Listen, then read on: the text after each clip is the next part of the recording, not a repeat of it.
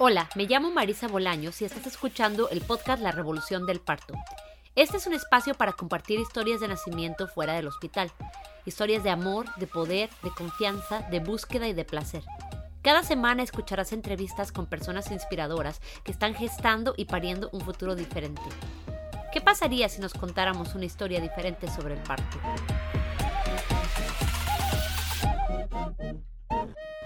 Hola, bienvenidas, bienvenidos, bienvenidos todos a otro episodio del podcast La Revolución del Parto. Esta semana es una semana muy especial en mi casa porque mi hijo mayor está cumpliendo 8 años.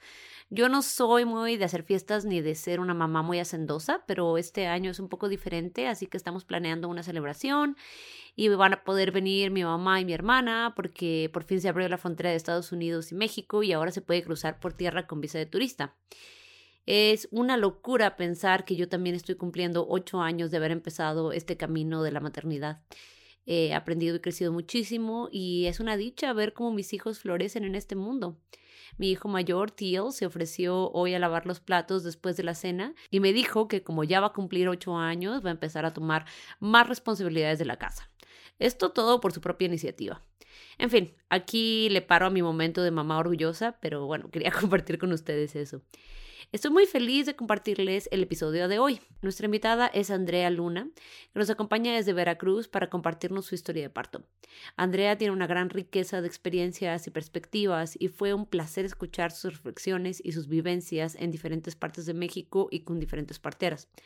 Andrea además nos cuenta sobre un lugar muy especial cerca de la frontera de México y Estados Unidos que se llama Justicia en Salud. Yo sigo con admiración y cariño el trabajo de Jimena desde hace varios años y me da muchísimo gusto escuchar de una persona que parió con ella. Uh, me da gusto saber que toda esa energía tan hermosa que transmite Jimena por medio de sus redes sociales eh, es en efecto eh, como la están viviendo las personas que están pariendo con ella. Así que aquí les va esta maravillosa historia. Bienvenida Andrea, gracias por acompañarnos. Gracias Marisa por la invitación. Bueno, entonces empecemos eh, escuchando sobre ti. Cuéntame quién eres, qué haces, a qué te dedicas, eh, cómo es tu vida. Bueno, soy originaria de Oaxaca, eh, tengo 30 años, estoy estudiando la licenciatura en pedagogía Em, ahorita soy madre eh, de un bebé de 18, 19 meses más bien. Y eh, estamos, eh, venimos aquí a Veracruz, es, es, la localidad de donde es originario mi, mi, compañero, y nos dedicamos ahorita pues a criar, básicamente, a criar, a poder solventarnos. Y tenemos un proyecto de, pues es un colectivo, una pequeña cooperativa de elaboración de helado artesanal, le llamamos, y a la par, pues estoy intentando hacer algún, eh, bueno, un proyecto para un espacio de juego libre para niñas y niños aquí en la localidad. Oh, qué maravilla. Oye, entonces cuéntame, eh, ¿creciste en Oaxaca? ¿En qué parte de, Oaxaca? Cuéntame un poco sobre tu familia de origen, sobre cómo creciste, y, cuáles ideas pudiste tener acerca de la familia eh, con, la forma en la que, fuiste criada. Pues bueno, mi papá y mi mamá son originarios de diferentes comunidades. Mi mamá es de la región Zapoteca, mi papá es de la región Mije, eh, justo al norte de, Oaxaca. Y mi mamá, su familia tuvo que emigrar eh, muy joven a la Ciudad de México y mi papá emigró años a la ciudad de Oaxaca, entonces ahí hubo como un desfase bastante eh, grande. Ellos se conocían en la ciudad y después regresamos. Como hubo esa pérdida, digamos, esos varios años, pues em, yo nací en la Ciudad de México y regresamos a vivir a la comunidad de mi papá.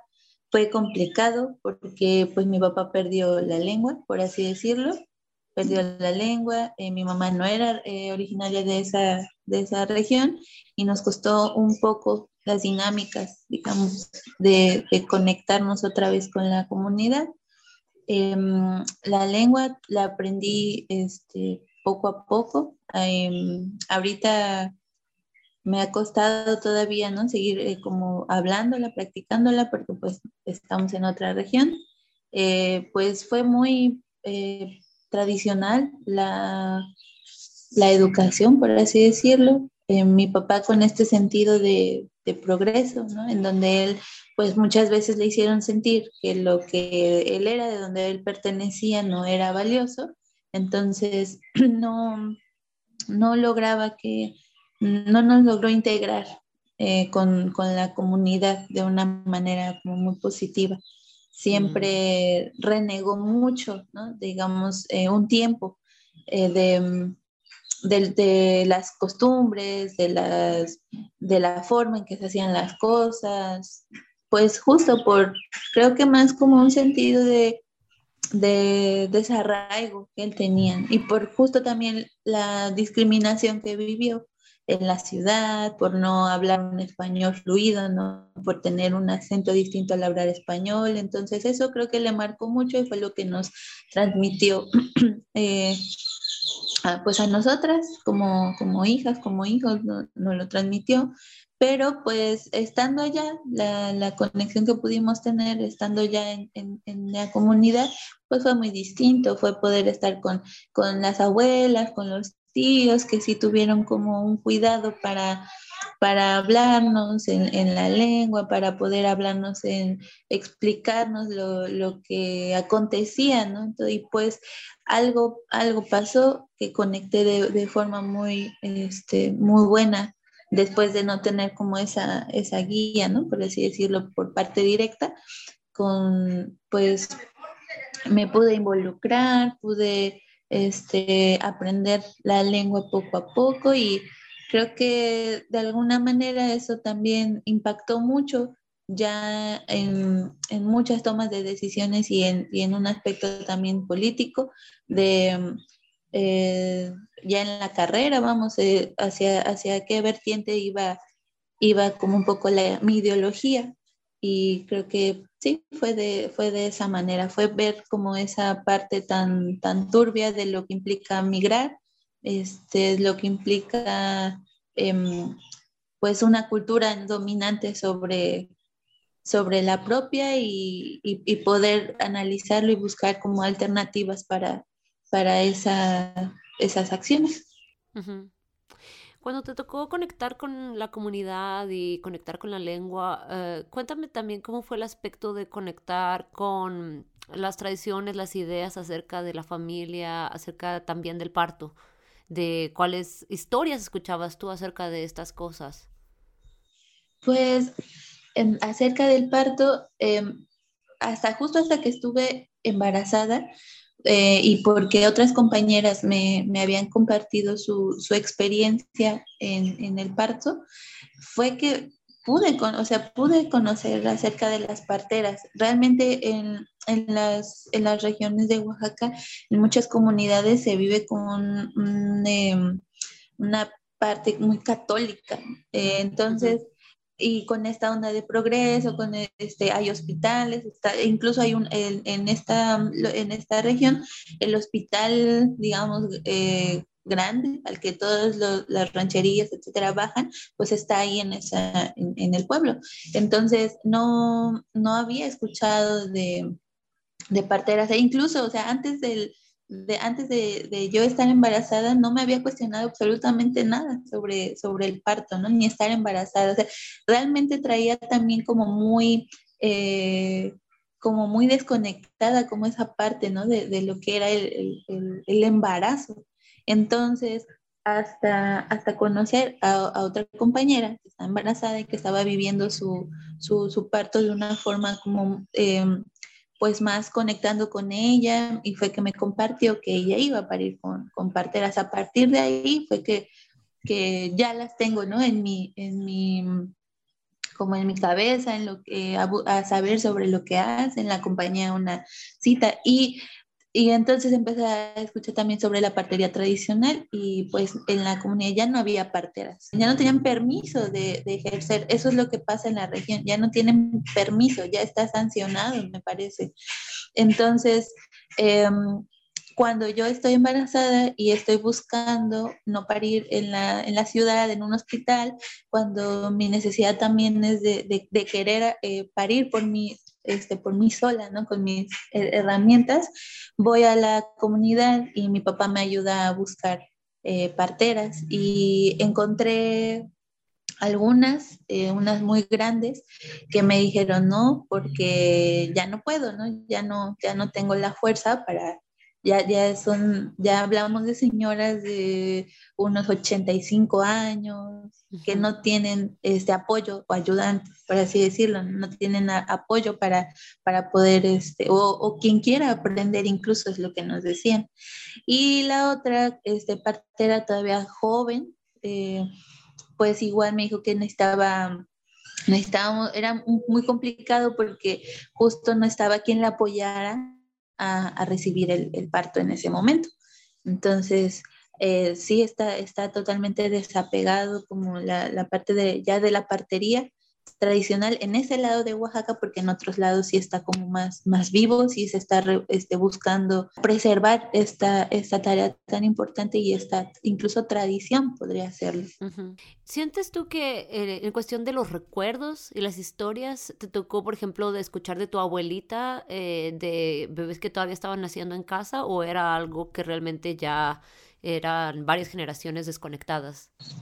No, sí, mi abuelita todavía me contaba eh, eh, que ella, pues, eh, incluso parió sola, justo por mm. la cuestión de, que estaban tan lejos, de pronto los ranchos, no, no, es como ahora que ella vive en el centro, antes estaba muy lejos de, de la partera, tuvo que parir sola por ejemplo, de, de dos de, de, mis, de mis tíos y de mi papá, pues le tuvo que ayudar este, una hermana, pero que ya a lo mejor creo que estaba como más naturalizado porque entre ellas se apoyaban. Lo que pasaba que cuando había una complicación, a ella le, le pasó con dos embarazos, hubo una complicación y, y, le estaba apoyando una de sus tías y pues el bebé eh, falleció. Ya no saben si falleció fuera o dentro, todavía está como en esa incógnita, pero este, las parteras lo que hacían era revisarlas, acomodarles el bebé. A veces no estaban tan disponibles en el mero momento del parto, pero, lo, pero iban después. O sea, ya alguien les iba a avisar, iban a, revisar a la mujer, que todo estuviera bien, y les acompañaba incluso en, en este, en esta parte de, del puerperio. Les ayudaban a con algunas medicinas, bueno, con algunas, sí, con algunas medicinas, algunos test, este, para que, o a, bañar al bebé, como todo eso, sí había una parte. Lo que ella me decía es que esto duraba dos semanas, dos, tres semanas aproximadamente que la partera se iba a la casa de la, de la familia y se quedaba ahí para revisar que todo estuviera bien ya después em, hay una tradición de, de, presentar como que el bebé, cuando el bebé dura, como son tres cenas, por así decirlo, este, que el bebé ya se, se sabe que está bien, entonces ya se puede eh, como dejar ya con la mamá un poquito más de, de, tiempo y ahí empieza el camino ya de ambos. ¿Tenías curiosidad de esto cuando eras niña o esto lo empezaste a escuchar más cuando ya, eh, ya te tocaba, ya era relevante para ti, cuando ya estabas embarazada? Sí, creo que ya cuando fue relevante, cuando pude volver a, a, preguntar, a, saber qué es lo que pasaba. Creo que antes, justo también por la misma, este, creo que el, mismo contexto, ¿no? Para mi mamá, por ejemplo, parió con cesárea siendo primeriza, porque fue lo que le dijeron en un hospital, este, mis tías también, ¿no? Incluso cuando les digo, voy a parir con parteras, fue como, ¿qué? ¿No? Este, te, te, te puede pasar algo, no había esa información, entonces sí fue relevante hasta que tuve este, este contacto y esta experiencia con, con las compañeras que habían ya tomado como este camino, sabían de este camino. Entonces cuéntame un poquito acerca de cómo era tu vida cuando te embarazaste. Em, eh, cuéntame un poquito cómo, cómo empezó ese camino para ti. Pues eh, fue, fue una decisión eh, de, ser mamá, fue decisión con mi compañero. cuando lo conocí sentí como esa confianza de decir, sí, sí que ya quería ser mamá, sí quería ser mamá y entonces me dio él como algunas luces por ahí de decir, sí, me gustaría que él fuera mi compañero para este, este camino. Estaba estudiando en Ciudad de México y había como un poquito más de, de, acceso a como a relatos, como a, acerca ¿no? de, las, de las compañías, como que también esto de redes sociales ha facilitado mucho también que compartan, este, muchas compañías que eran mamás compartían sus experiencias, empezaba a, ver sobre, eh, sobre el trabajo de, me parece que era una casa de partería, se me fue el, el nombre, ahorita lo recuerdo, y entonces como que todo se empezó, o sea, parecían como como que todo se estaba preparando porque justo en ese momento empezaba a saber de, de esas compañeras que habían este, eh, parido con parteras, que otra empezaba a conocer compañeras que eran mamás y que también habían eh, tenido como ese acercamiento o con, o con algunas curanderas, por ejemplo eh, la malla, que también tenían eh, otras, otros servicios como ginecología, por ejemplo. Entonces por ahí fue que, que empezó. Y otra, cuando, cuando ya me entero que estoy este, embarazada, cuando ya pues, se me empezó a complicar un poco eh, los primeros meses porque tuve, eh, hormonalmente fue una bomba también. Entonces regresé, eh, me embaracé en Veracruz, justo me embaracé aquí en Veracruz, la pasé bastante mal con el calor y regresando a Ciudad de México porque tenía que seguir con la escuela, eh, tuve, mi compañero se queda, se va a Ensenada a trabajar y yo me regreso a Ciudad de México, entonces está, eh, los primeros meses, los primeros seis meses estuvimos este, distanciados por el trabajo para que él pudiera estar trabajando allá y yo terminando eh, algunas materias. Y fue, fue complejo porque eh, tuve unos sangrados, los cuales me decían que no eran normales, que eran este, posibles amenazas de aborto. Entonces me la viví eh, lo, pues un poco espantada, porque yo decía, es que si quiero, si quiero ser mamá y qué pasa, algo me está diciendo, hasta que eh, tú, tú, tengo que ir al hospital porque era un sangrado pues un poco más este, abundante. No me, no me dolía nada, sino que fue, fue después de tener un orgasmo que empiezo a sangrar. Y entonces me, me voy asustada porque pues justamente nadie siempre te dicen que un sangrado no es normal en, el embarazo. Entonces voy al hospital, me, de una clínica me mandan a otra, aún yo este, con el sangrado y con mi preocupación me mandan a otro lado porque ese no es, don, no es el lugar donde me toca y pues tengo que ir, tuve que ir sola, lo que alguien este, me, me, podía acompañar. Contacté en el camino a una, a una amiga, mi amiga Luz, y pudo este, acompañarme a llegar a la clínica y pues en la clínica me quedé internada. Entonces, eh, eso simplemente con un tacto, con, con, un tacto me dijeron, tienes infección en vías urinarias, ¿no? Ya este, te tienes que quedar internada. Y de pronto pasé muchas horas sin que alguien me dijera qué pasaba o, o qué. De hecho, el sangrado había parado no fue, o sea, se veía para todo, pero no lo era, no me dolía nada, no me habían hecho un ultrasonido, nada. Y de pronto me, me suben a piso, eh, no me preguntan si comí, nada, absolutamente nada. Me suben a piso y ahí me quedo. Y hay muchas, muchas mujeres, este, algunas que tienen embarazos de, de alto riesgo, y no hay, pues, o sea, quieren ir al baño, no se pueden mover por el, suero, etcétera. Llega más tarde otra mamá que tuvo una infección por el implante y los, con los pechos llenos no le dejaron pasar ni siquiera un sacaleche, algo, nada. Y así me tienen sin ningún diagnóstico. Entonces llega una enfermera y me empieza a medicar. Me empieza a medicar y, y me dice, toma, aquí está tu medicamento y yo me lo tomo y al día siguiente, en la mañana, me dicen, te voy a sacar este, sangre, tus análisis para revisar qué tienes y otro tacto. Y ahí enfrente, ¿no? Y eran varias personas y otro tacto. Y de pronto este, me dicen, ah, no, no te puedo hacer los análisis porque ya estás tomando medicamentos para infección en vías urinarias. Ellos me decían, este, ¿te arde el orinar? No, este, o sea, intentando buscar así los, los, síntomas y pues no, yo no los, no los presentaba. Entonces me están dando un medicamento que me irritó mucho el estómago, comíamos tres veces al día cuando pues yo tenía muchísima hambre, no era nada saludable lo que nos daban de, de comer para cómo estaba intentando llevar el, el embarazo.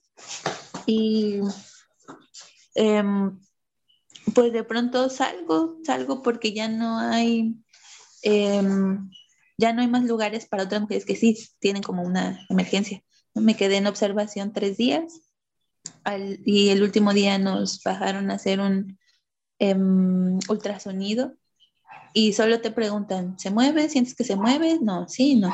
Y había algunas mamás que decían, no, ya me van a hacer un legrado. Y entonces no había nadie que contuviera eso, ¿no? O sea, estaban escuchando que, que otras mamás escuchaban a sus bebés, los veían y ellas ya no, o sea, se me hacía, se me hacía muy triste, muy, muy desolador. Y, y saliendo fue cuando dije, no quiero parir en un hospital, me da miedo en serio llegar y a, este lugar, ver cómo no hay, no hay trato humano, vamos, para esto, ¿no? O sea, no hay un cuidado, no hay nada. Cuando ya empezaba a tomar justo esa importancia del contacto inmediato con el bebé, de, respetar este, un, parto fisiológico, de respetar incluso las emociones, toda esta parte pues de, la mujer, ¿no? De cuidarla, de, ver por su salud tanto emocional como, como física.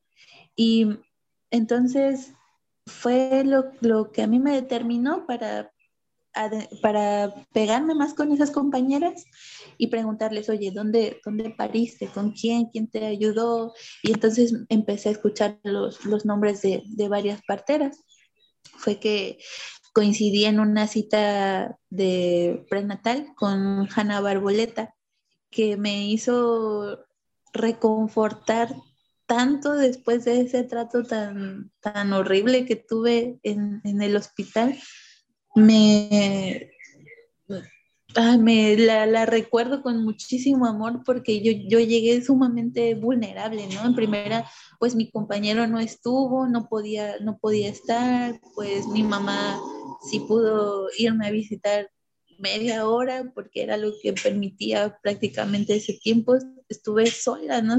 Sola sin información, sin nada y ella de pronto me empezó a explicar, a decir que eso era, que eso podía pasar, que era, también era normal, a no sentir culpa, porque yo sentía culpa de incluso decir, este, esto fue después de, de masturbarme, ¿no? Por ejemplo, este sangrado fue después de masturbarme, me sentía incómoda, incluso me lastimaron con tantos tactos.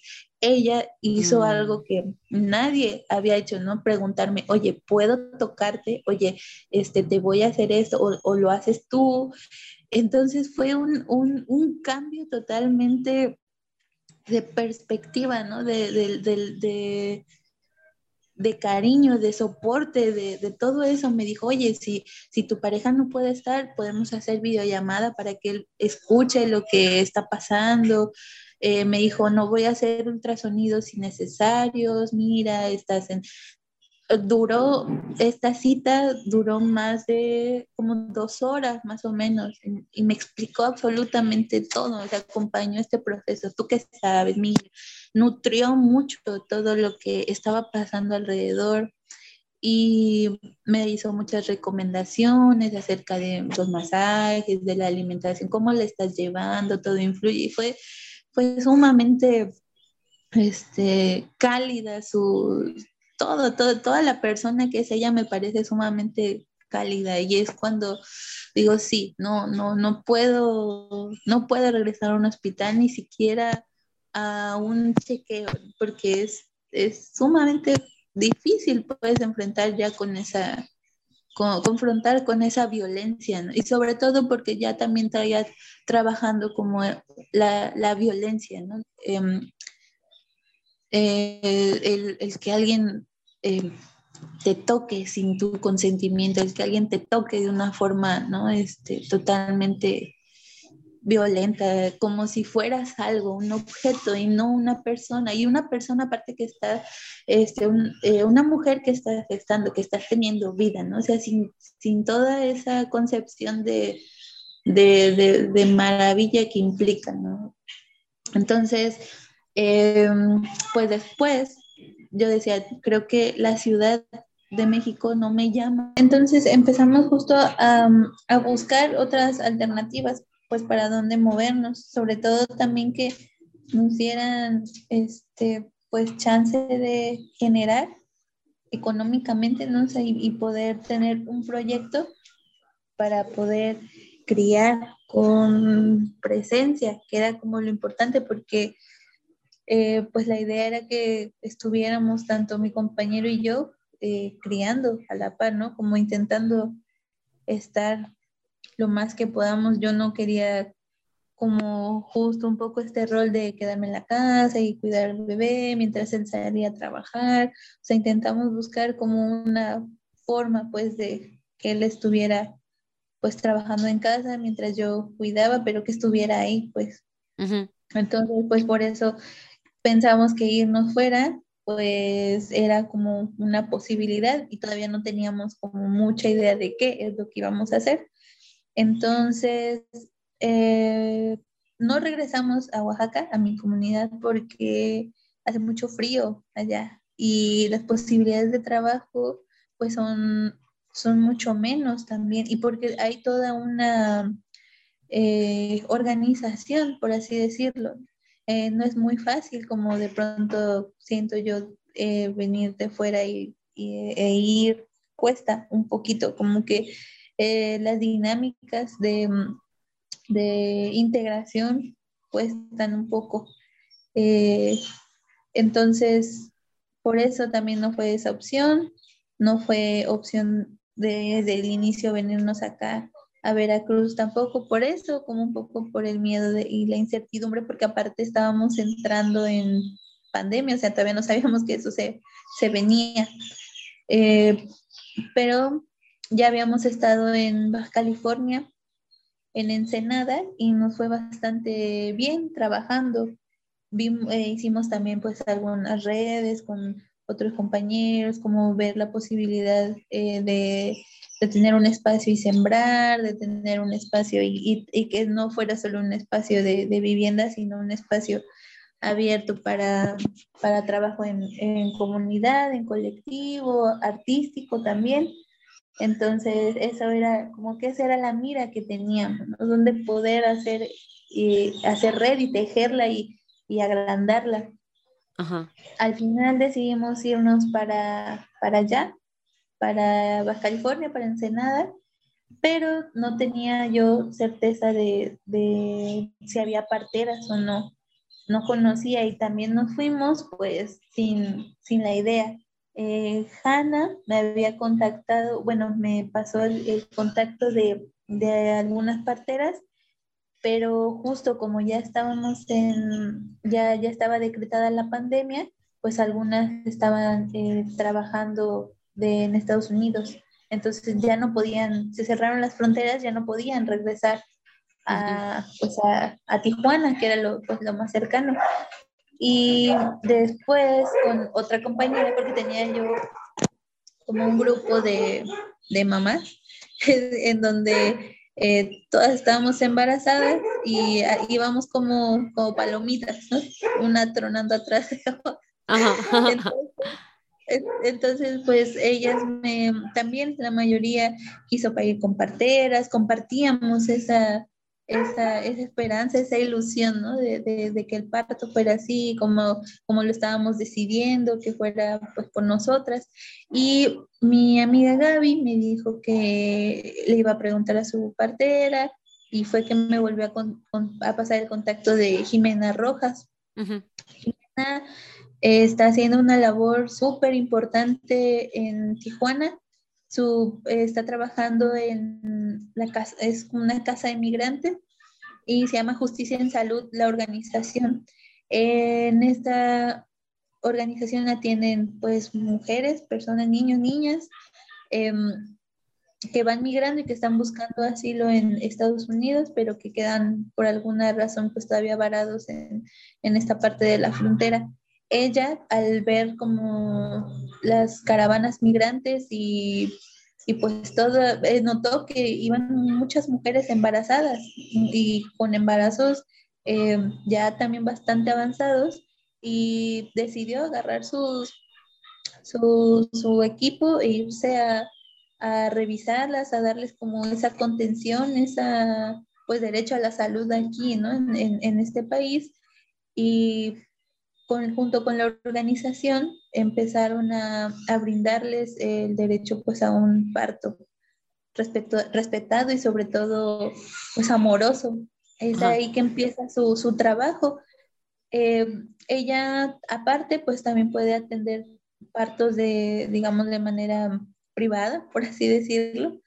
Y pues ella no tenía, no, no, podía ir a Ensenada a revisarme, etcétera. Por eso habíamos postergado un poco la cita con ella.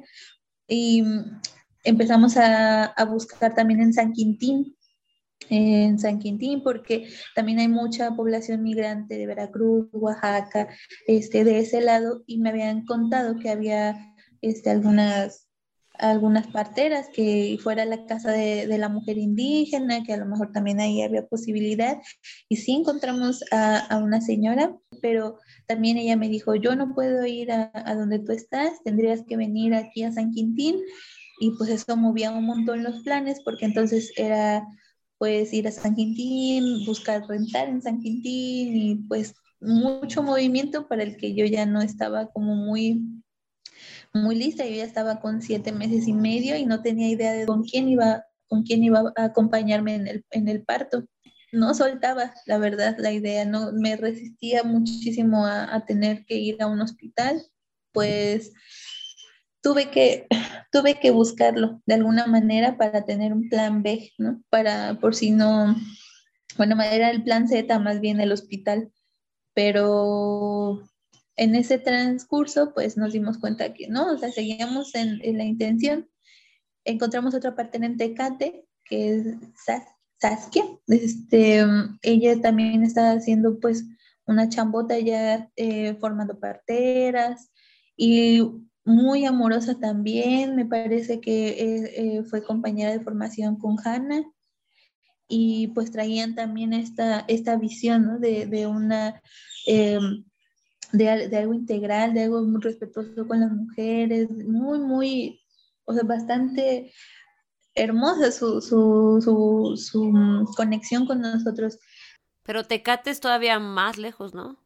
Sí, Tecate todavía es más lejos y ahí fue también otra dificultad porque nos dijo, sí, yo puedo hacer el parto en casa y todo, pero pues el costo que, que tenía eh, era, pues se volvió muy inaccesible para, la, para el avance pues del embarazo y el tiempo que nos quedaba, juntar la cantidad pues eh, justa, ¿no? Por su, por su trabajo, el pago justo por, por, su trabajo nos costaba a nosotros poder este, tenerlo en el, en el momento y eso fue algo que también nos abrumó un poco porque pues recién veníamos llegando, este, teníamos un, guardadito que también a, forma de, hicimos algunas rifas para poder este, juntar, ¿no? Como esta parte este, económica para el intercambio económico, para el, parto, pero no era, no era suficiente. Y em, entonces seguimos como en la búsqueda, en las, en las opciones,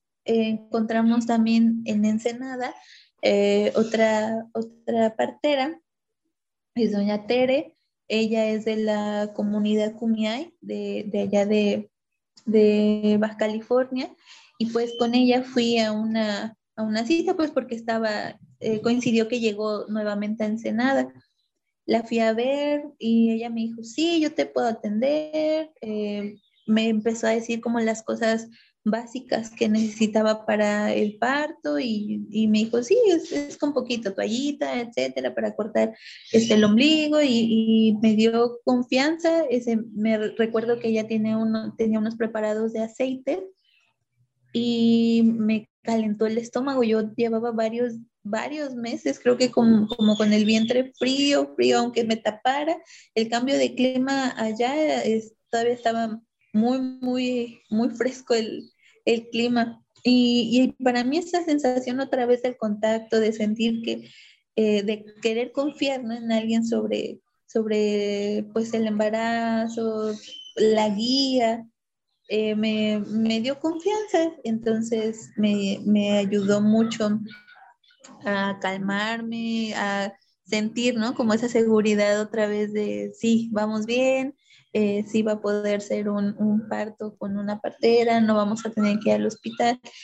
Y ya después me dijo, oye, pero mira, lo vas a tener este, aquí en mi casa, eh, porque de aquí nos tendríamos que ir al hospital para que lo registren, todo el proceso burocrático que sigue después ¿no? de eso.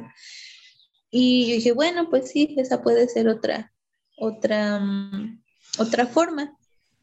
Seguía de alguna manera, aunque ya tenía este, pues esta respuesta de, de doña Tere que me podía acompañar, pues como que algo no me, no sé, no me conectó del todo, como que yo seguía un poco no sé, pues algo había, pues.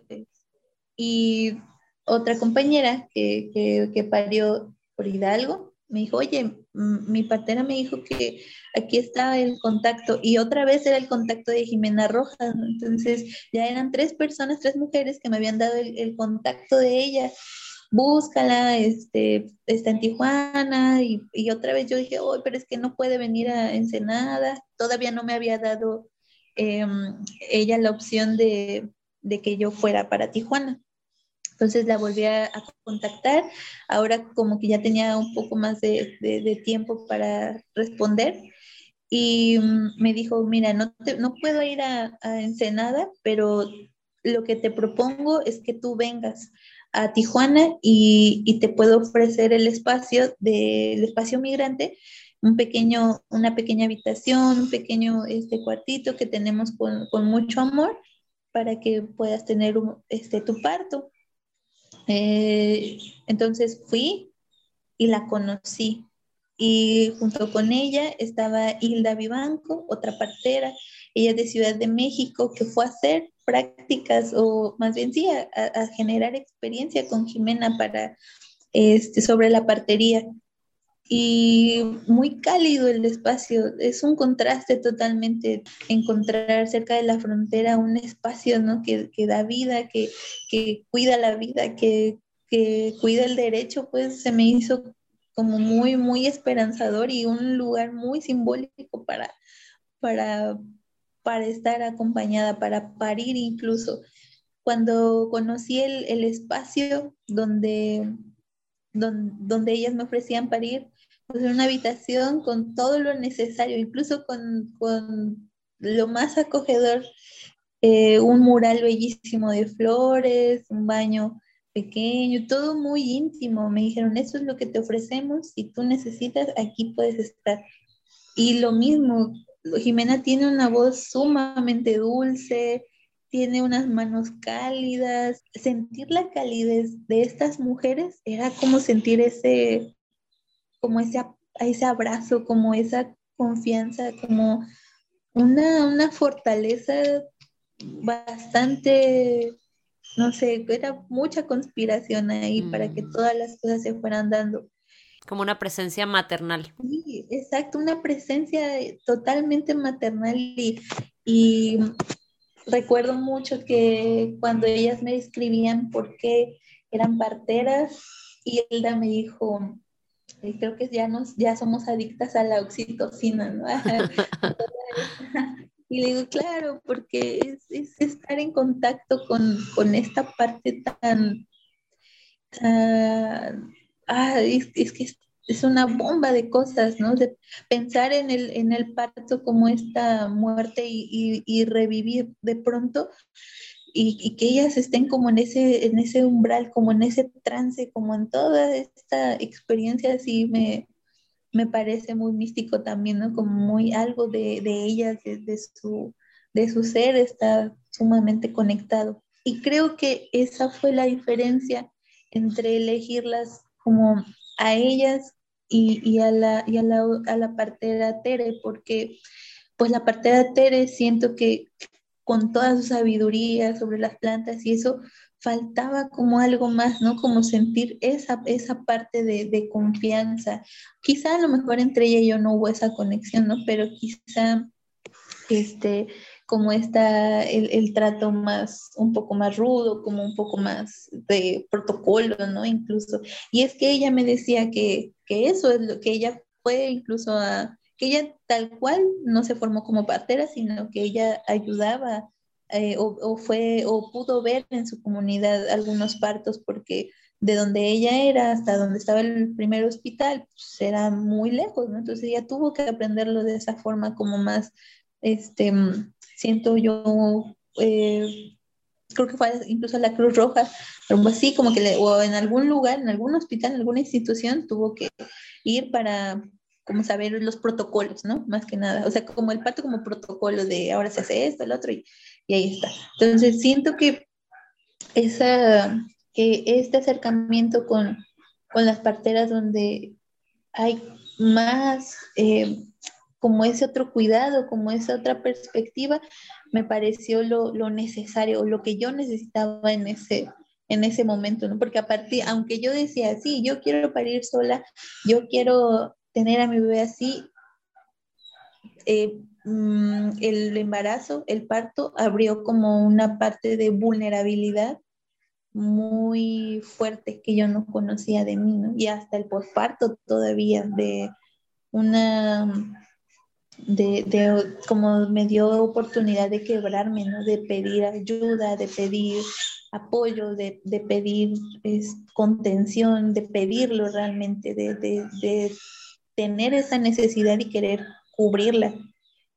Y era algo que, no había visto en mí, que eso fue algo que me, que me dio la oportunidad toda esta, toda esta etapa de saberme vulnerable, ¿no? De cómo se siente esa, eh, esa parte de mí.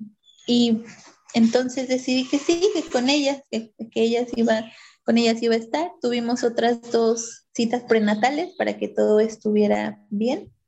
Mi compañero tiene una tía en Tijuana que nos dijo si quieren, pueden venir aquí a la casa a esperar el momento del parto, eh, a que nazca, esténse pues aquí los días que necesiten para que no tengan que viajar, porque pues yo también en mi cabeza eh, tenía la idea de que eh, pues en el momento que fuera a parir ya tendría que estar cerca de, de Tijuana. Y Jimena me ayudó mucho a decir, no, pues no es como en las películas, ¿no? No es que, que una vez que ya vas a romper aguas y, y, entonces ya va a salir el bebé, ¿no? Dice, incluso te puedes venir en labor de parto de Ensenada para, para acá, pero pues... Es como una hora de camino, ¿cuánto es? Ajá, como una hora más o menos, pero... pues varía un montón, ¿no? O sea, no teníamos auto propio, tendríamos mm. que haber hecho un montón de movimientos para poder llegar como justo, ¿no? Que incluso si, si el parto les da tiempo, eh, pues uno nunca sabe qué es lo que va a pasar. Entonces, tener esa tranquilidad de saber que pase lo que pase, vas a, vas a estar en el lugar que necesitas estar, pues eh, sí te da mucha paz. Sí, mucha, y creo que es lo que más necesitamos, tener certezas en eso, en ese momento, o por lo menos para mí en ese momento era indispensable tener certezas para poder confiarme y ahora sí que dejarme, dejarme ir, ¿no? O sea, tener para dónde. Y pues sí, tuvimos que buscar el, justo el plan Z por cualquier cosa, y en Tijuana, el, el, hospital materno infantil, tener como todo en, todo en regla, hacer maletas y así, nos fuimos con, con esta emoción también, ¿no? De, de lo que implicaba un, un parto un, en, en esta época como tan tan incierta de, pandemia, donde todo cerrado, donde todo estaba como muy, muy abrumador, yo intentaba mantener la, alegría, intentaba mantener la esperanza, ¿no? Porque de pronto se convirtió en, voy a traer un bebé al mundo en medio de una pandemia. ¿Qué significa eso, no? O sea, que, que, o sea, no verlo desolador, no verlo. Y, y la verdad es que las muestras de cariño de alrededor de las compañeras, de los compañeros también nos fortalecieron bastante de pronto. Y sobre todo en la cuestión económica. La red en ese momento fue esencial para poder llevar el, el embarazo de la forma tan chida que la queríamos llevar, de la forma tan bonita, tan en calma que se necesita en ese momento. Yo, yo lo que más no quería era preocuparme por la cuestión de dinero. Las parteras de justicia en salud, cuando platicamos sobre el costo de pago, la retribución económica, porque fue una retribución, me dijeron, te damos la, la, el chance de que tú nos des una opción y la vamos a aceptar. Incluso con, con Hannah, también, me, también ella me hizo esa propuesta, tú dime cuánto y, y podemos llegar a un arreglo. Las, las consultas prenatales que tuve con Hannah fueron incluso mitad trueque y, y mitad este, retribución económica. y, y, eso fue muy importante porque incluso, o sea, pensar en, en, en acceder a, a, consultas prenatales dignas, a un parto digno, ¿no? en cuestión de que lo económico, el dinero, no, no sea un impedimento, para mí fue un mensaje bien poderoso y bien y, que lo guardo con, con mucho amor, eh, porque a pesar de que ellas, ¿no? Claro, como mujeres, que de pronto su labor como parteras no es, no es reconocida, no es valorada como se debería, que no hay apoyos, instancias ¿no? para ellas, para salvaguardar incluso ¿no? su, su, su economía, etcétera, todavía pueden, creen, ¿no? Como en esta, en esta parte de, del trueque, creen en esta, en que otras formas de hacerlos son posibles, para mí fue sumamente valioso. Y porque va muy de acuerdo, pues, ¿no? A lo que estamos intentando buscar o generar como en otro, como en otras posibilidades para ver el, el mundo. Oye, entonces cuéntame sobre ese final del embarazo. Uh, recibieron esta invitación de, la tía a quedarse en la casa.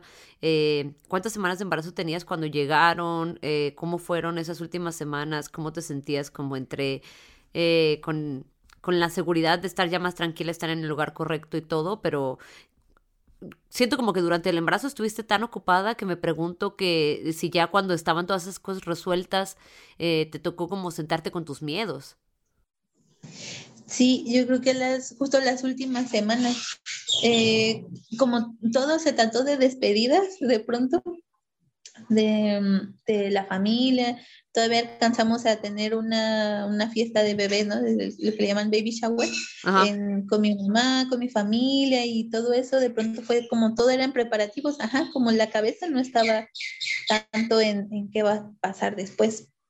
Eh, al avión, me acuerdo que yo me subí con siete meses y medio y casi, nos, casi no me dejan pasar, hasta que les dijimos que ya me iba a quedar allá a vivir, etcétera. Fue todo como muy, muy rápido y muy acelerado. Entonces, cuando nos sentamos ya, bueno, cuando llegamos a Ensenada, lo mismo, sentí quitarme un peso de, de encima. Y me acuerdo que en esas semanas eh, empecé a notar ya los, los cambios que empezó a bajar mi, mi pancita, que empezaba a bajar bebé, que se movía. Yo empecé ya como a, a, buscar ya incluso no salir tanto, pero pues teníamos que, todavía teníamos que trabajar y la verdad es que no me, no me gustaba quedarme mucho rato quieta, como que todavía tenía yo bastante energía y no hice, digamos, un vientre tan, este, tan voluminoso, estaba muy compacta mi, mi pancita. Entonces eso me permitía aún todavía moverme. Con mi compañero tocamos son jarocho. Entonces allá era nuestra forma de trabajo, el, lo que le decimos el charol, andar tocando y pedir una colaboración por esa, por la música que, que hay, ¿no? Por el momento. Entonces era algo como salíamos a hacer algunas compras, salíamos a, a comer, salíamos a buscar comida, etcétera, y pues aprovechábamos donde llegaba a ver gente, este, porque todavía no estaba la, em, la cuarentena como total, impuesta, pues. entonces todavía podíamos como salir, estar em, tocando y esa era la forma de ir, de seguir generando.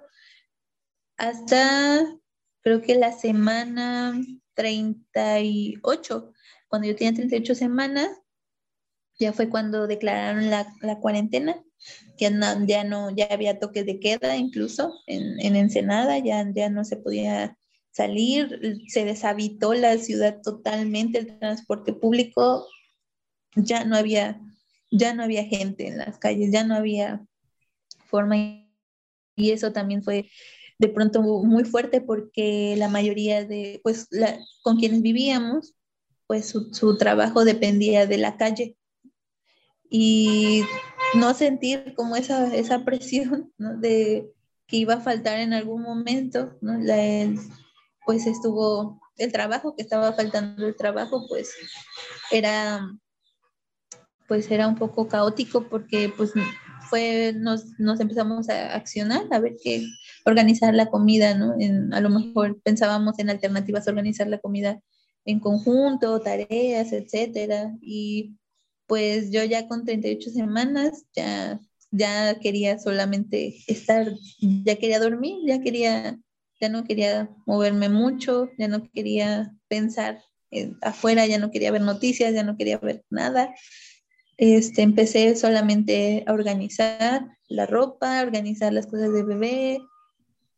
Eh, fuimos a la, a la cita prenatal, ya me dijeron que, que estaba que seguía muy bien, que todo iba a ir, este, todo, todo apuntaba que, que los estudios, los análisis, todo apuntaba bastante bien. Vimos también que es en esa parte de, de Tijuana, pues ya súper deshabitado también, ya no había, em, ya no había mucho movimiento, ya había mucho miedo incluso también. Eh, los días que nos quedamos con, con su tía de mi compañero también ya no estaba yendo a trabajar, ya les, les habían, ya los trabajos, las fábricas habían cerrado muchos lados y pues se sentía un ambiente extraño, pero siento que a la vez me cuidaban mucho de no, de no sentirlo. Entonces eso pues también ahora pues se los agradezco bastante porque mm, cuidaron mucho ese ambiente de, de tranquilidad, de, de, paz que intentábamos mantener en esa situación.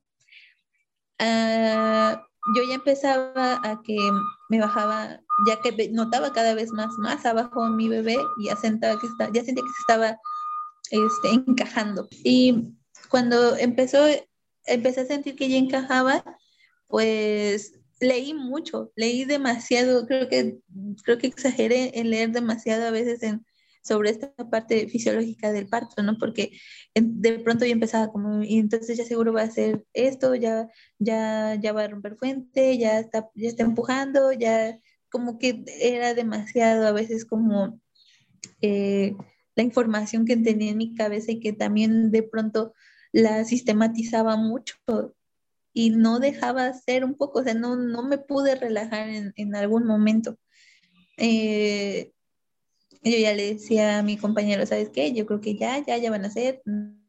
No, espera, tranquila, que vamos a consultar con, Jimena, qué pasa. Y le mandaba un mensajito y con un mensajito, a ver, relájate. Este, las hierbas fue lo que más me, me recomendaba Jimena, date un baño con, con romero, con albahaca, date un baño este, con lavanda, date un bañito con... Y eso, a pesar que tenía yo ya acercamiento con las plantas, con, con, con esta parte, me, en ese momento se me borraba. En ese momento se me borraba y, y, no sabía qué, o sea, no, de las herramientas que yo tenía para relajarme, no, no, no podía de pronto, ¿no? Como tenerlas ah, eh, en la mente siempre y ella me ayudaba mucho con, con eso, a volver a, al centro otra vez.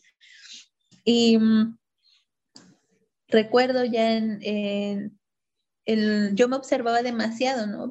me, me, observaba lo más que pude, siempre observaba mi vagina, siempre observaba cómo se veía, mis pechos, notaba como ese, eh, eh, algo que ya estaba haciendo distinto, me gustaba mucho este, mm, ver a mi hijo moverse, hasta que hubo un momento que dije, creo que ya, ya hice, otra vez como mis cuentas y ya tenía yo 40 semanas para ese entonces. 40 semanas y pues siempre 40 semanas es como el como el límite, ¿no? por lo menos. Pero yo el límite imaginario. Ajá, exacto, imaginario.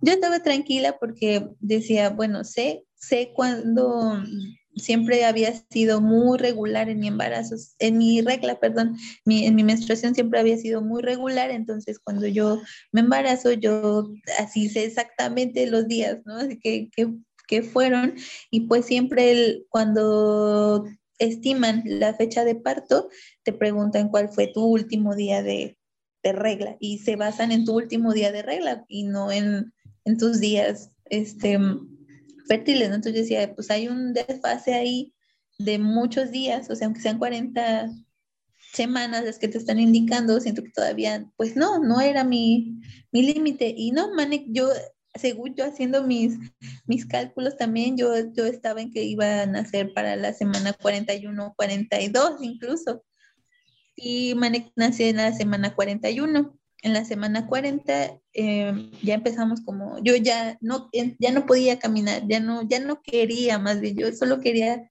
dormir, solo podía dormir en el día porque en las noches em, era cuando él se movía y, bajaba y sentía su actividad por seguir bajando y notaba que, que, cuando estaba todo, todo en silencio, a él le gustaba mucho moverse, así como, no sé, era, fue, fue la parte más difícil porque creo que desde que me embaracé, le decía, ojalá nazca en el día porque me da mucho miedo que nazca en la noche. La, tranquilidad de la noche me ponía nerviosa.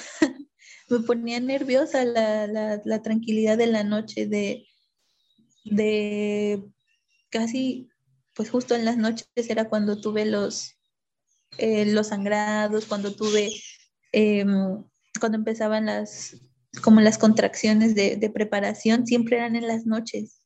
Y, y, me ponía nerviosa porque pues mi compañero, por más que quisiera estar despierto, acompañando, pues no, o sea, dormía y todo el mundo duerme mientras algo está pasando adentro tuyo y eso era muy, muy, muy complicado. Todavía no encuentro muy bien como el, es como la, la, razón, ¿no? Pero la noche para mí era larguísima, era compleja, era, creo que más bien era justo el momento en el que yo me escuchaba, en el mm, momento que, en el momento que yo, yo tenía tiempo para que no entretenerme con nada, sino sentir realmente mi cuerpo, mi, sentir lo que estaba pasando, sentir ya lo que venía, y era lo que le tenía pues miedo, sí, esa, eh, yo, yo sentía que quería eh, que, me estuvieran ayudando con el dolor hasta que eh, Jimena me dijo, tranquila, tú sabes parir y tu bebé sabe nacer. creo que el miedo a la noche respecto a que fuera el, parto, es decir, y si no encontramos alguien disponible que nos lleve, y si no encontramos en la noche, como que toda la noche se complica en mi, en mi cabeza, en mi imaginación. Y una vez que me, que me da ese mensaje, es igual, otra vez, calmarme, volver al centro, decir, sí, es cierto, creo que algo que no he hecho es confiar en mí, ¿no? confiar en mí, en mi cuerpo, confiar en mi hijo, en que realmente él, sabe, si, si hemos pasado bastante ajetreo, bastante movimiento, bastante todo, que es más que obvio que quiere venir y, y, voy a esperarlo. Y entonces creo que es cuando empecé en la recta final a comunicar más con él, a establecer el vínculo, a establecer pues esa importancia de esperar su proceso y eso también marcó mucho la, forma de, la, de la crianza que quiero llevar con él, por ejemplo, a esperar, a, esperar su ritmo, a esperar su tiempo, a que sea él quien vaya marcando. En ese momento creo que lo entendí así, a que al final, claro que, el, que, el, que el parto se trata de él y yo, pero él, él fue el que tuvo que hacer también lo posible para eh, querer salir para que sucediera. y, y, hasta ese momento llegamos en la semana 40, más o menos, 40, llegamos a casa de su tía de mi compañero. Eh, llegamos un sábado y para el lunes yo boto el tapón de moco. Eh, llegamos justo a tiempo. Empezó el lunes y empecé con, duró una semana, las contracciones iban aumentando cada día, cada día, hasta el viernes, que sentí ya las contracciones más, con más ritmo, que eran ya más, eh, con una frecuencia em, más, más parejita, por así decirlo, con, ya eran más continuas, ya iba siendo más fuertes también. Y yo estaba, nos, nos, nos dieron un cuarto, estaba muy cómoda, estaba en la cama, tuve espacio, tuve, tuve esa intimidad para poder sentir mis contracciones. Mi compañero estaba arreglando todo, eh, hacía comidas, hacía lo demás mientras yo estaba en esa preparación me daba tiempo de dormir en el día y en la noche volvían las contracciones más, más fuertes. Me acuerdo que yo me la pasaba en la noche en una pelota de pilates, que eso fue lo que me ayudó a poder este, relajar mucho la pelvis, a poder hacer los movimientos circulares. creo que eso fue lo que más me ayudó a ser consciente que necesitaba movimiento, movimiento y de, mis caderas. Eso ayudó muchísimo a poder respirar hondo, a, solo sentir. Ya no pensaba y eso fue, eso fue algo, algo que recuerdo mucho, que ya solo sentía y me dejaba mucho llevar por la contracción. No la intentaba detener y no detenerla pues ayudaba a sentirla más, pues atravesarla. Justo con otras otras compañeras eh, del, del, grupo que te menciono, teníamos un grupo de WhatsApp, les avisé, ya, ya, ya se me cayó el, el, el tapón, ay, qué emoción, todas emocionadas y, y respira y tranquila y mira y, y, una de ellas me dijo, van a ser como oleadas, ¿no? Es, van a ser oleadas esas contracciones, atraviesa las olas.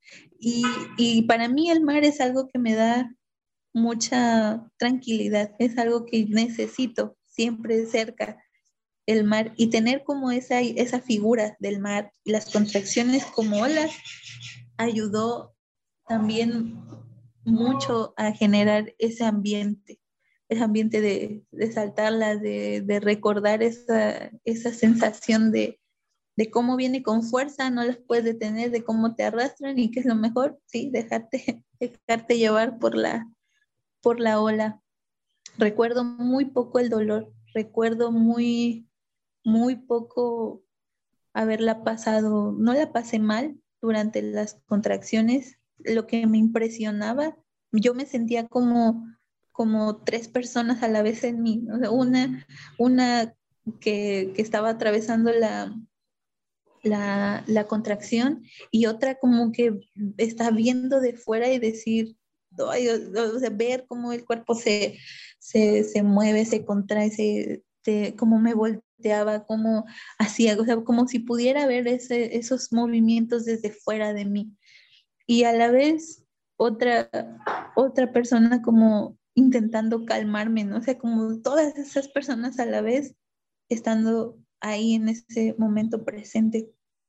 Y la emoción de que, de que tal vez ya venía Manek, el, para el viernes, eh, algo que me tenía un poco inquieta es que yo no, no, no, no, no se me rompía la fuente, ¿no? Por así decirlo, no, yo no rompí fuente y, y pues también era en mi ideal algo que tenía que pasar.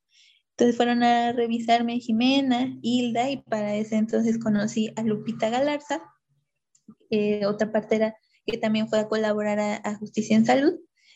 Em, fueron a, revisarme a la casa y me dijeron, pues no sé qué has hecho, pero lo estás haciendo muy bien porque ya estás, ya estás muy avanzada en la dilatación.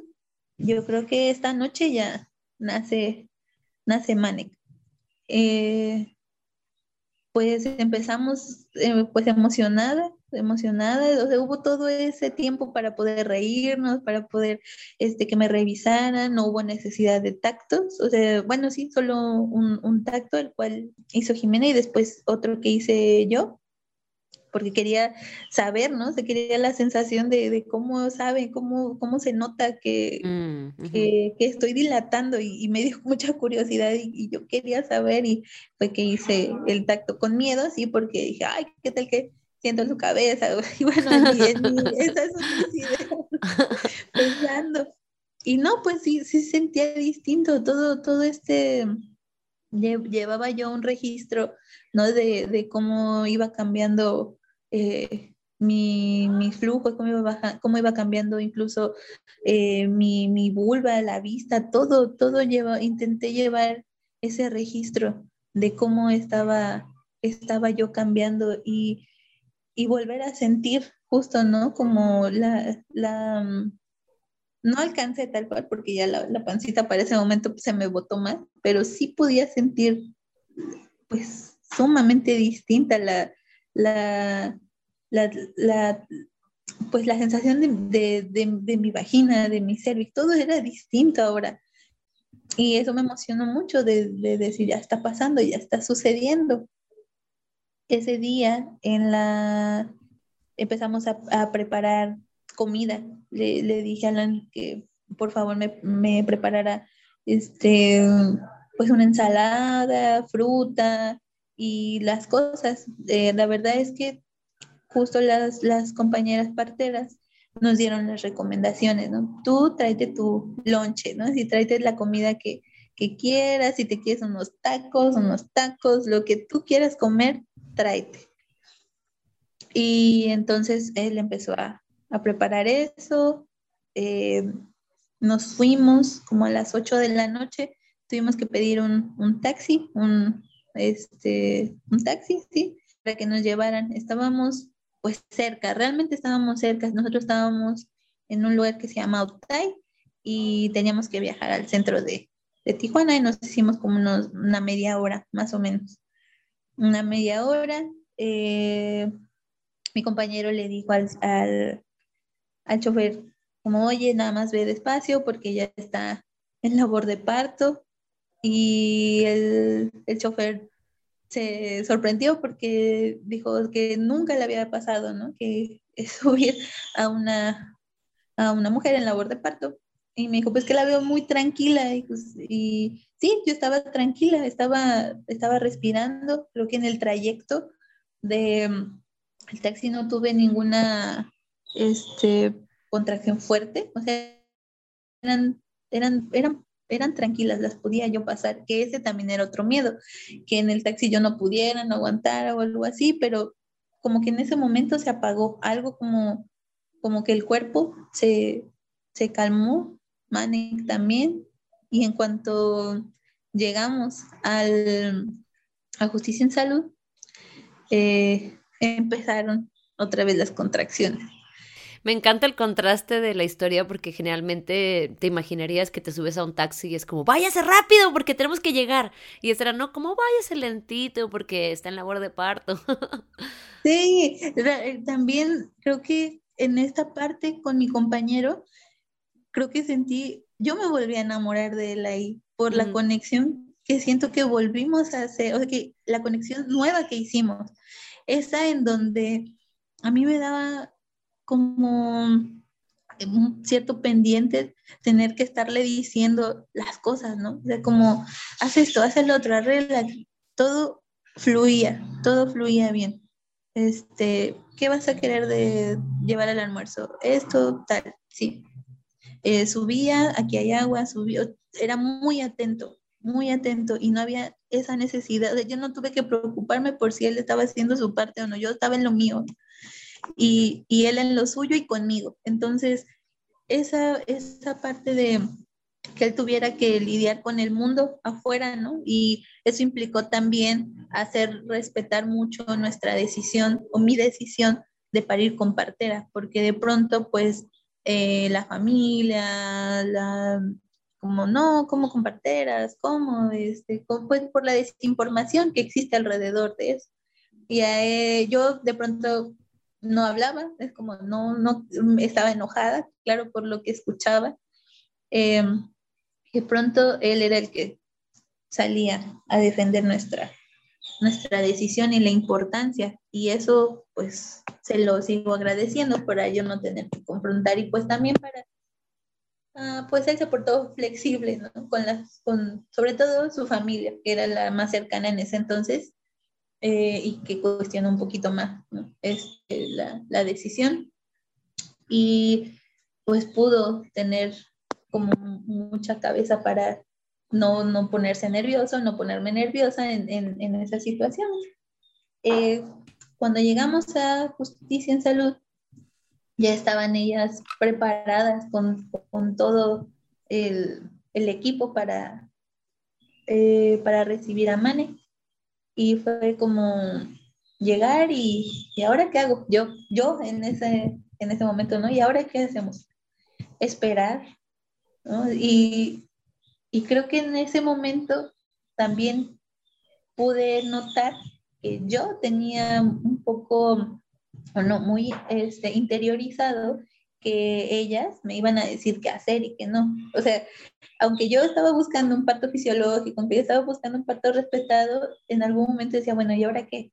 No, pues vamos a esperarte a ti. Me, me dieron un acompañamiento y, y ahí entendí esa, ese significado, el acompañamiento de, de, mm, hacerme volver a mí con sus cuidados, con su palabra, con, con sus recomendaciones, de decir, sí, yo puedo recomendarte qué hacer, qué cosas, pero tú escúchate, tú siéntete, o sea, vuelve a eso. Y, y lo agradecí un montón porque el parto fue largo, el parto eh, fue un momento en el que llegamos a las 8 de la noche y recuerdo que nos instalamos, eh, me, puse, me puse cómoda, mm, dormimos un rato, descansamos en, la camita que estaba ahí, descansamos, dormimos y empezaron las contracciones como las más fuertes a, las, a medianoche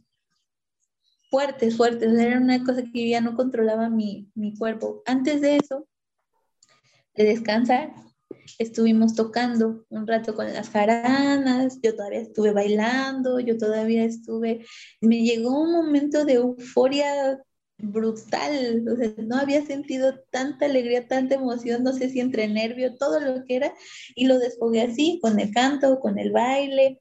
Ellas estaban también muy, este, muy contentas porque no, no habían recibido, eh, digamos, músicos, ¿no? Así en, en el parto. Y, y, eso también les, les hizo como mucha, mucha emoción y alegría en ese momento. Eh, descansamos ya a las 12 y cacho ya no, yo ya estaba perdiendo otra vez como un poco el control y empezaron a, a inflar una, una tinita, una, una, alberquita.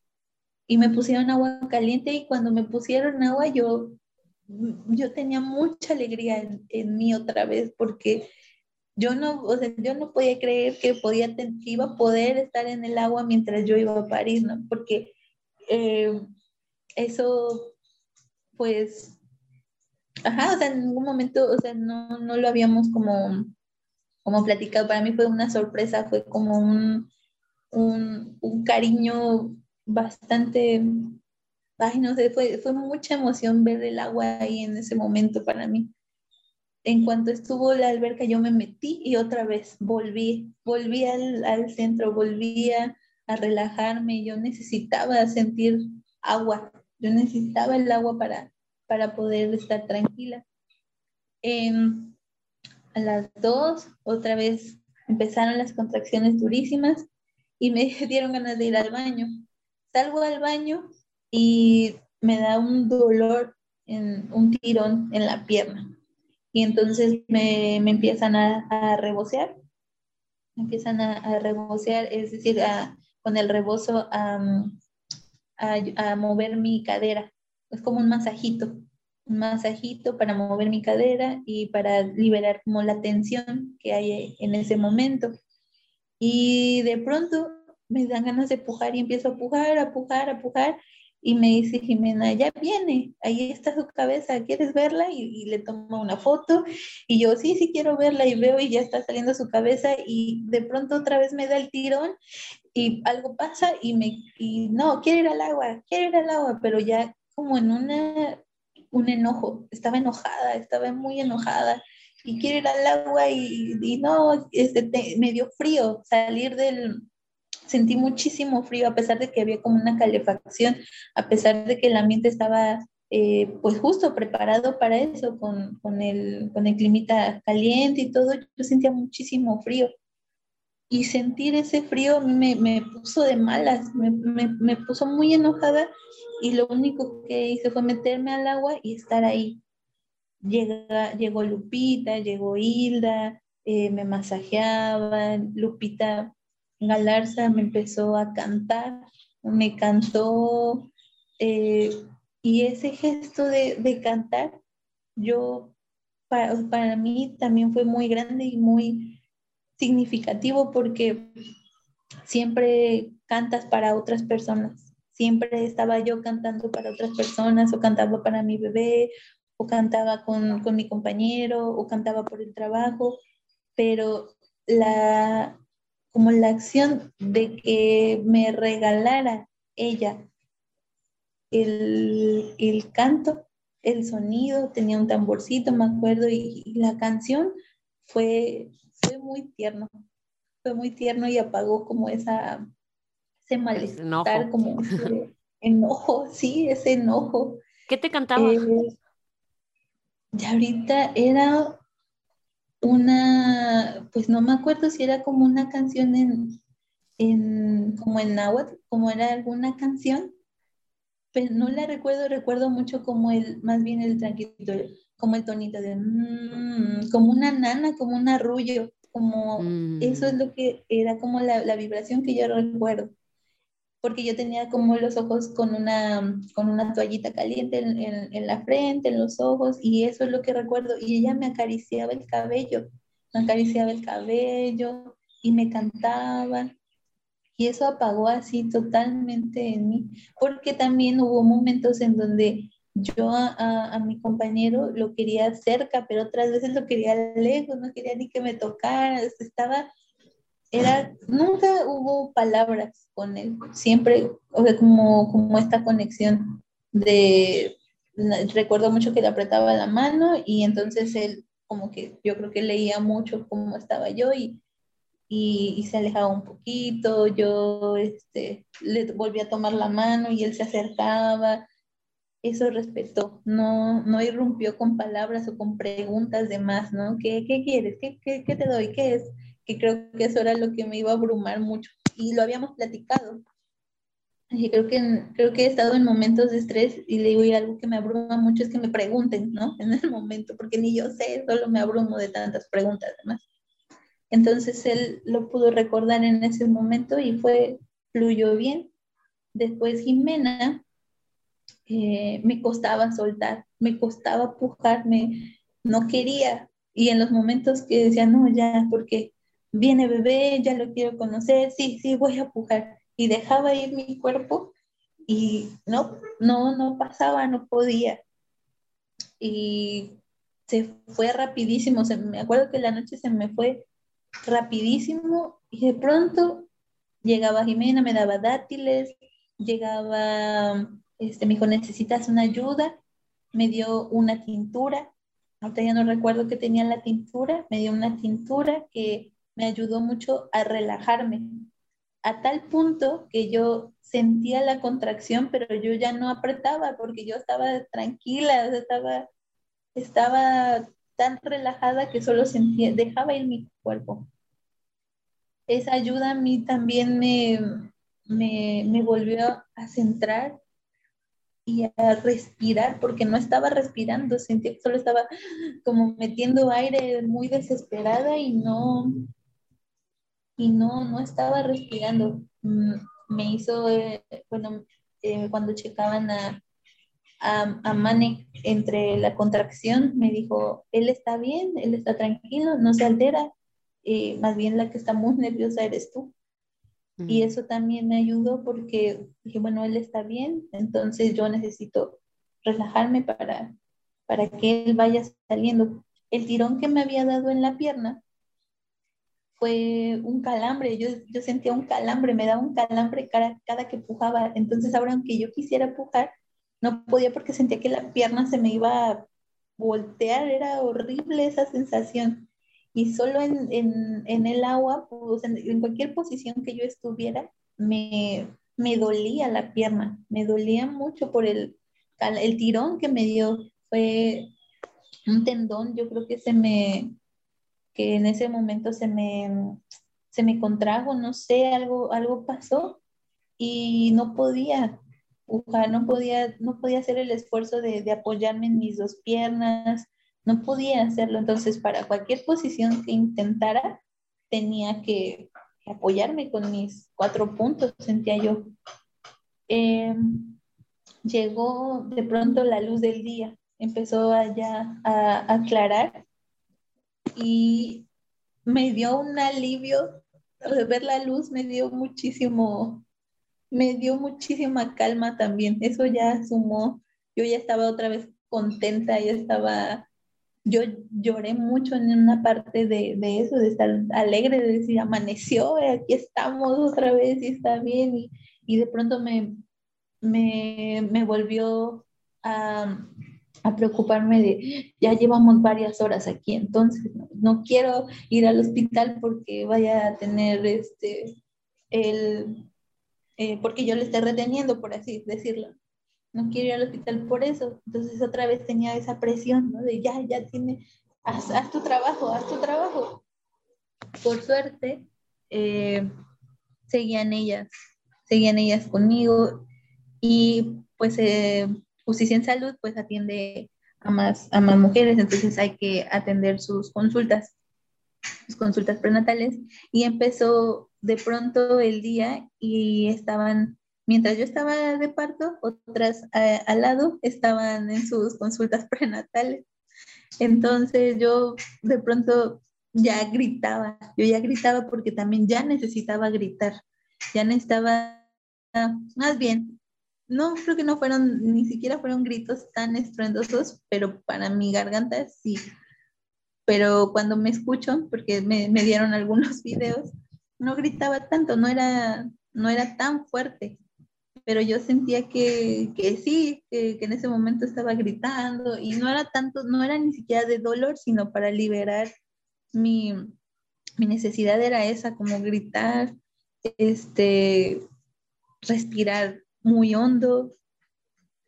Mi compañero entonces le dije, oye, por favor, toca algo, toca, toca, este, hay que llamarlo, hay que volverlo a llamar porque este, no, no, no siento, siento, necesito música otra vez.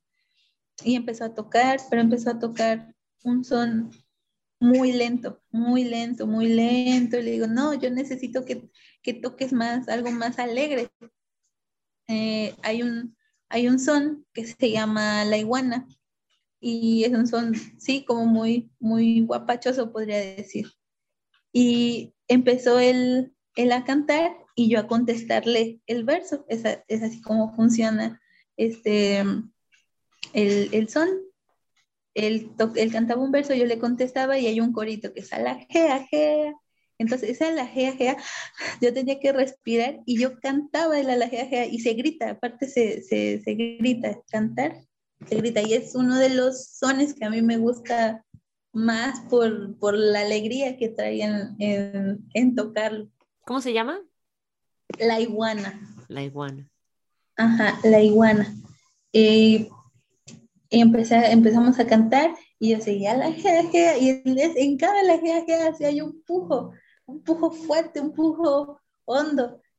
Después Jimena entró a revisar y yo estaba con la luz apagada. Estaba con la luz apagada y entre las cortinitas se veía que estaba, eh, estaba entrando pues el, día. Eh, arriba había, arriba en el edificio había un grupo como de percusiones. Entonces había percusión y estaba mi compañero cantando la iguana y de pronto encendió la luz y eso fue verme ya, como ya no verme en la penumbra, me ayudó mucho y me dijo, vas a sentir un ardor, es un aro de fuego lo que vas a sentir. Y eso era lo que estaba pasando, me estaba ardiendo. Y, yo recuerdo ese, ese ardor como cuando uno se quema con, con un fierro, un metal, cuando un metal está caliente y tocas como el tacto, ese ardor así lo sentí. Y entonces me dijo, ya viene. Y seguí cantando, otro, salió la cabeza de Manny. Mi compañero aventó la jarana y se fue para enfrente a ver cómo salía su hijo, cómo, cómo salía nuestro bebé. Y de pronto yo vi, yo, yo eh, tenía todavía los ojos cerrados, volteo y le apoyan a, a salir y sale con los ojos abiertísimos, abiertísimos, con los ojos abiertos. Yo no podía creer, yo me quedé callada, yo no sabía qué decir, yo no lo veía, traía dos vueltas de, en su de cordoncito, se las, se las quitaron, eh, lo, lo, lo revisaron, me lo pegaron inmediatamente, así, fue rápido. Y abracé a mi hijo. Abracé a mi hijo y de ahí fue, fue, se me detuvo todo y no sentía ya dolor, no sentía nada, no sentía nada. fue, fue sumamente rápido. Nació a las 12.37 del día, a mediodía.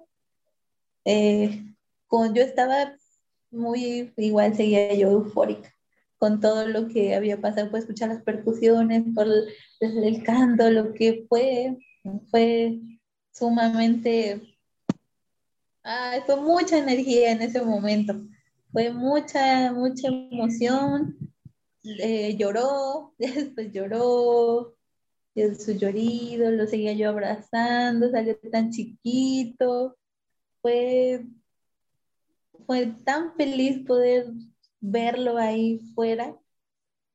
Estuve, estuve otro rato con él en el agua, lo estuve contemplando, lo fui limpiando, lo abrazaba, ellas me, me iban, estaban platicándome. Lo que pasó después es que eh, una vez no se cortó luego, luego el cordón porque esperamos a que saliera la placenta. Cuando salió fue igual como un pujidín, salió la placenta. Fue, fue también muy, muy rápido y también sentir cuando salió la placenta fue como sentir un vacío. Sentí un vacío en, como en el pecho, en el estómago, en el, como no sé, fue creo que hasta ahí sentí que había terminado pues todo el parto. Me, entonces se llevan a bebé para envolverlo, para revisarme. Y me acuerdo que me estaban diciendo que me recostara en la cama, etcétera. Y yo de pronto, en este, en este pedacito de tiempo, vi a mi, mi bisabuela falleció, pero yo la vi sentada y entonces le empecé a platicar y le empecé a decir, mira abuela, y mi hijo ya, yo estaba platicando, platicando con mi abuela, cuando de pronto ya sentí a Jimena diciendo, Andrea, vuelve, vuelve, vuelve. Y, y la volteo a ver y veo la cara de mi compañero y mi compañero estaba asustado, estaba muy asustado, estaba con el bebé en brazos, estaba asustado. Me dijo, ¿cómo estás? Y me desmayé me desmayé un, un, ratito y ahí Jimena me estuvo reanimando. Este, pues me pusieron oxígeno, me, me sí, me, me puso oxígeno para que me, me, estaba costando respirar, fue muy cansado.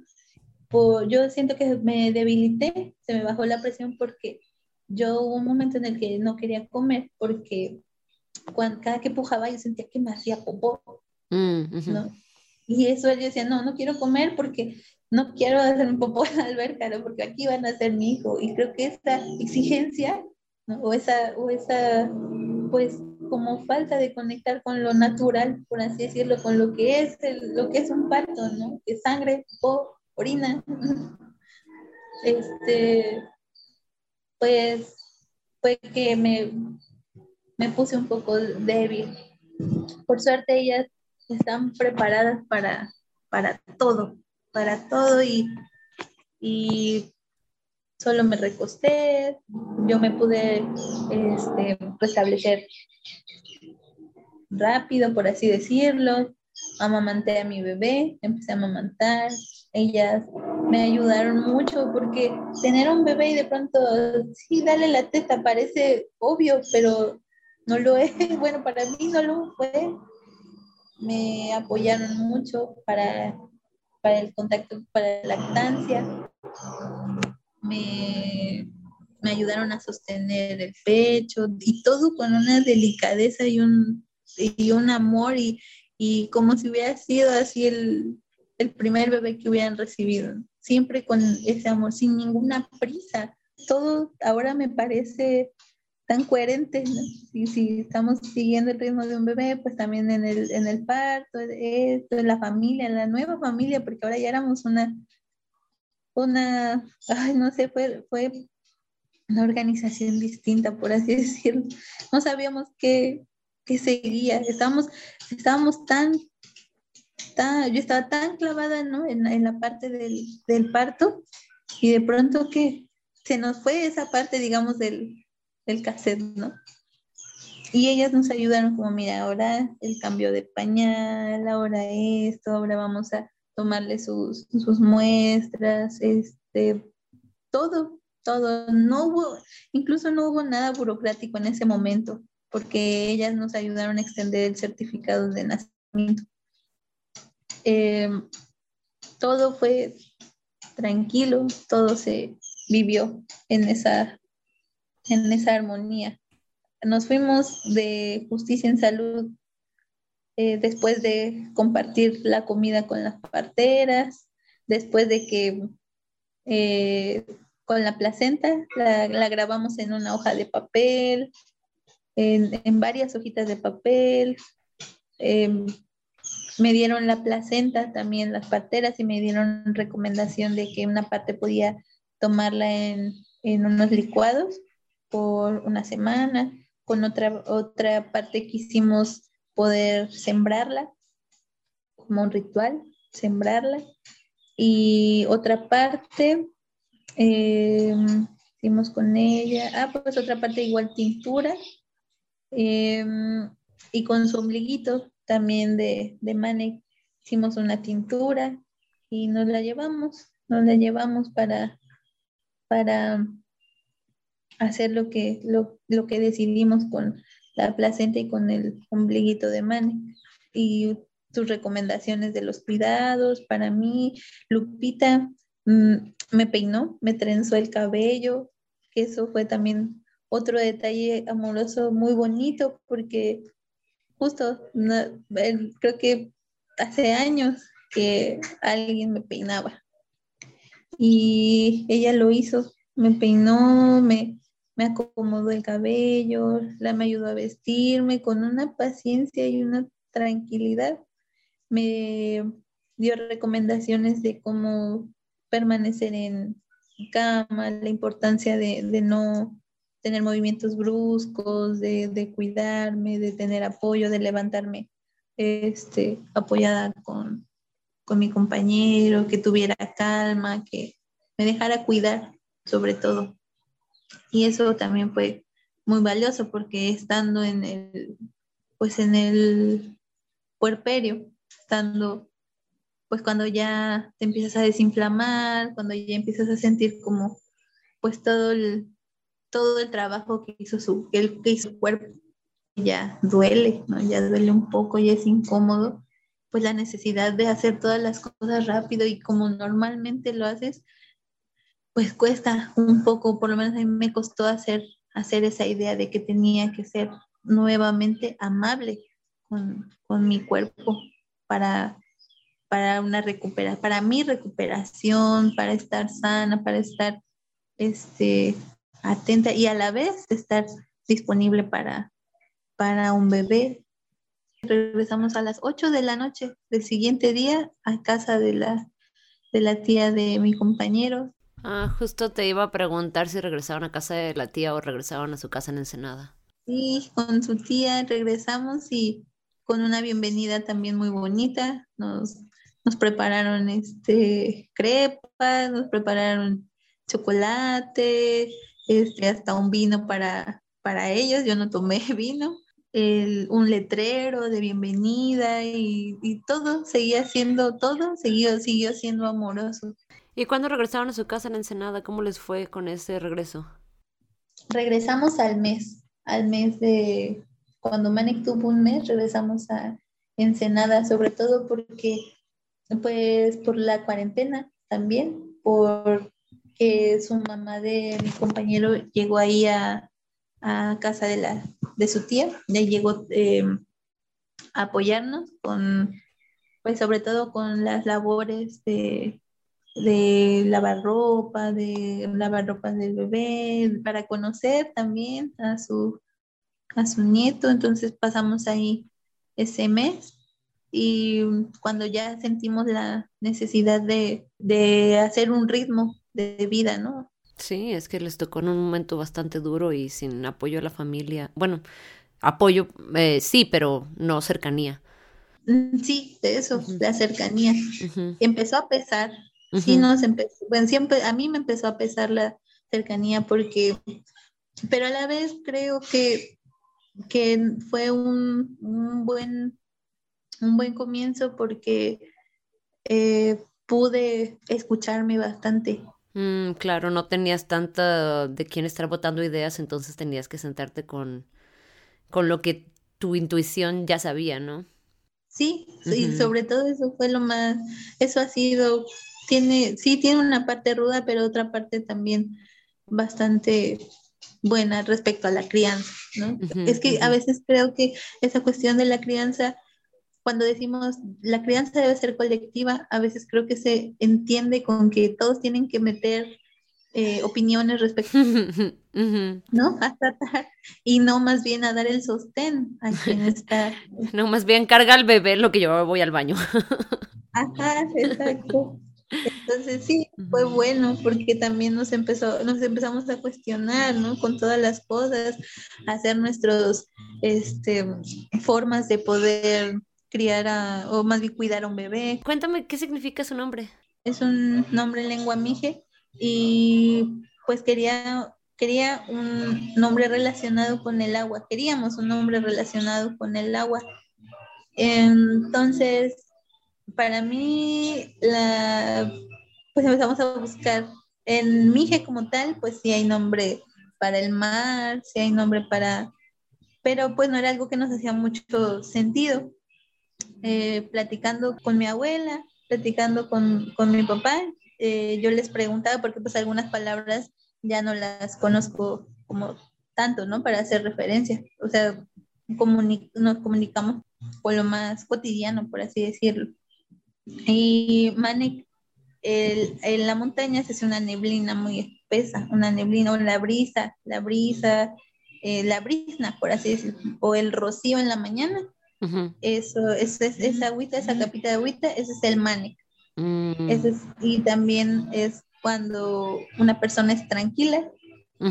Eso es eso es lo que le llaman.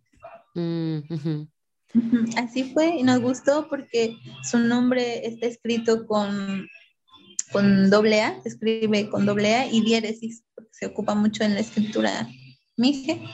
Entonces yo decía, hasta parece dibujito su nombre, por eso, porque no es muy mm, común que tengan diéresis. Y por eso nos gustó. Mm, qué lindo. Bueno, pues muchas gracias por compartir tu historia, Andrea. Eh, me encantaría si tuvieras alguna última reflexión acerca de algo que quieras que sepa la gente sobre parir fuera del hospital.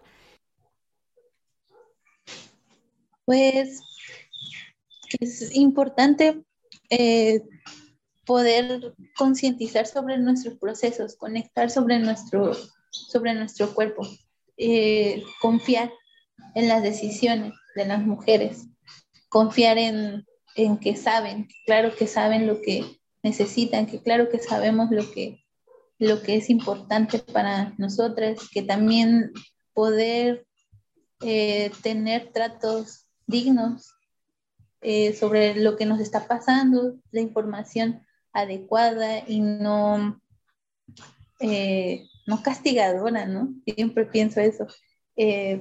normalizar como todo lo que acontece el parto, quitar como esa imagen de, de, de que vamos toda tan alejada de lo natural, que es importante para poder eh, reflexionar sobre la vida, sobre los bebés, sobre la importancia de, de, de, todos esos contactos, ¿no? Desde la pancita hasta, hasta que nacen de una forma respetuosa pues que es necesaria, que es importante, que es justa, pues que, que realmente ayuda mucho a vincularnos con los bebés. Pienso que si yo no hubiera tenido un acompañamiento de, de, de, esa magnitud, que este proceso de la lactancia, de la crianza, creo que no hubiera estado tan dotado de herramientas. Eso, creo que ese contacto pudo permitirme que, que, fuera superando todas esas complicaciones de la mejor manera y siempre acompañada y de una forma amorosa. Y toda esta cuestión, por ejemplo, de que muchas mujeres están solas criando o no hay esa eh, sensibilidad de, de, los compañeros para estar disponibles para una mujer embarazada puerperia, pues que sí impactan de una manera eh, fuerte en, en, el vínculo de, de, la mamá con bebé, del desarrollo. Es, es, necesario poder abrir esos, esos caminos para las parteras, para que puedan intervenir eh, en, en, esos espacios, incluso en los hospitales, para que puedan eh, ellas acompañar a, a las mujeres en, en ese camino tan tan importante. Es necesario visibilizar su labor, eh, dignificarla, de, mm, que tengan también eh, apoyos para que puedan seguir con, con, esta labor de una manera pues, digna. Creo que eso sería mi, mi reflexión, que es necesario visibilizar todas estas historias y también las historias que no han podido eh, tener eh, siempre como un final feliz, ¿no? En donde a veces algo supera las, la, la intervención de las parteras y lamentablemente no puede ser de la manera a lo mejor en que las compañeras lo han querido, lo han soñado también, ¿no? Eh, que han tenido que, por problemas, otras complicaciones que nada tienen que ver con las parteras, ¿no? ni con las mujeres mismas, vamos, pues no, no pueden terminar los partos en, eh, en casa, sino en un hospital, pero que se siga esa línea de respeto hacia las mujeres y la decisión y sobre todo un trato amoroso para todas ellas. Y por último, ¿me puedes compartir eh, cómo te puede contactar la gente y nos puedes contar un poquito sobre, sobre tu proyecto del, del espacio? Sí, claro. Eh, bueno, es el nombre del proyecto es Chimayal, que son, son las letras de, del nombre de Manek, de mi nombre, de mi compañero. Eh, así, tal cual. Eh, nuestro proyecto base es Nieves y Helados, Tranquilo y Tropical. Tenemos una, una página en, en Facebook. Eh, ahí mostramos como lo que, lo que hemos eh, hecho, donde nos encuentran. Eh, tenemos un, un messenger, ahí nos pueden este, mandar algún mensajito por si quieren sumarse a hacer alguna donación de materiales para trabajar con las niñas y niños aquí en, en, en Santana. Y también si en algún momento quieren visitarnos para hacer algún taller colaborar con alguna este, aportación en el, en el espacio, pues también son bienvenidas y bienvenidos. Perfecto. Bueno, pues muchas gracias por, por compartir con nosotros y estamos en contacto. Muchas gracias, Marisa. Muchas gracias por escuchar este episodio de La Revolución del Parto. Si te gustó la información, cuéntale a tus amistades y familiares y síguenos en redes sociales. Nos puedes encontrar en Instagram, en Facebook y en nuestro sitio web www.larevoluciondelparto.com. Suscríbete y déjanos una reseña en iTunes, Google Podcast o Spotify y únete la próxima semana para escuchar más historias de parto.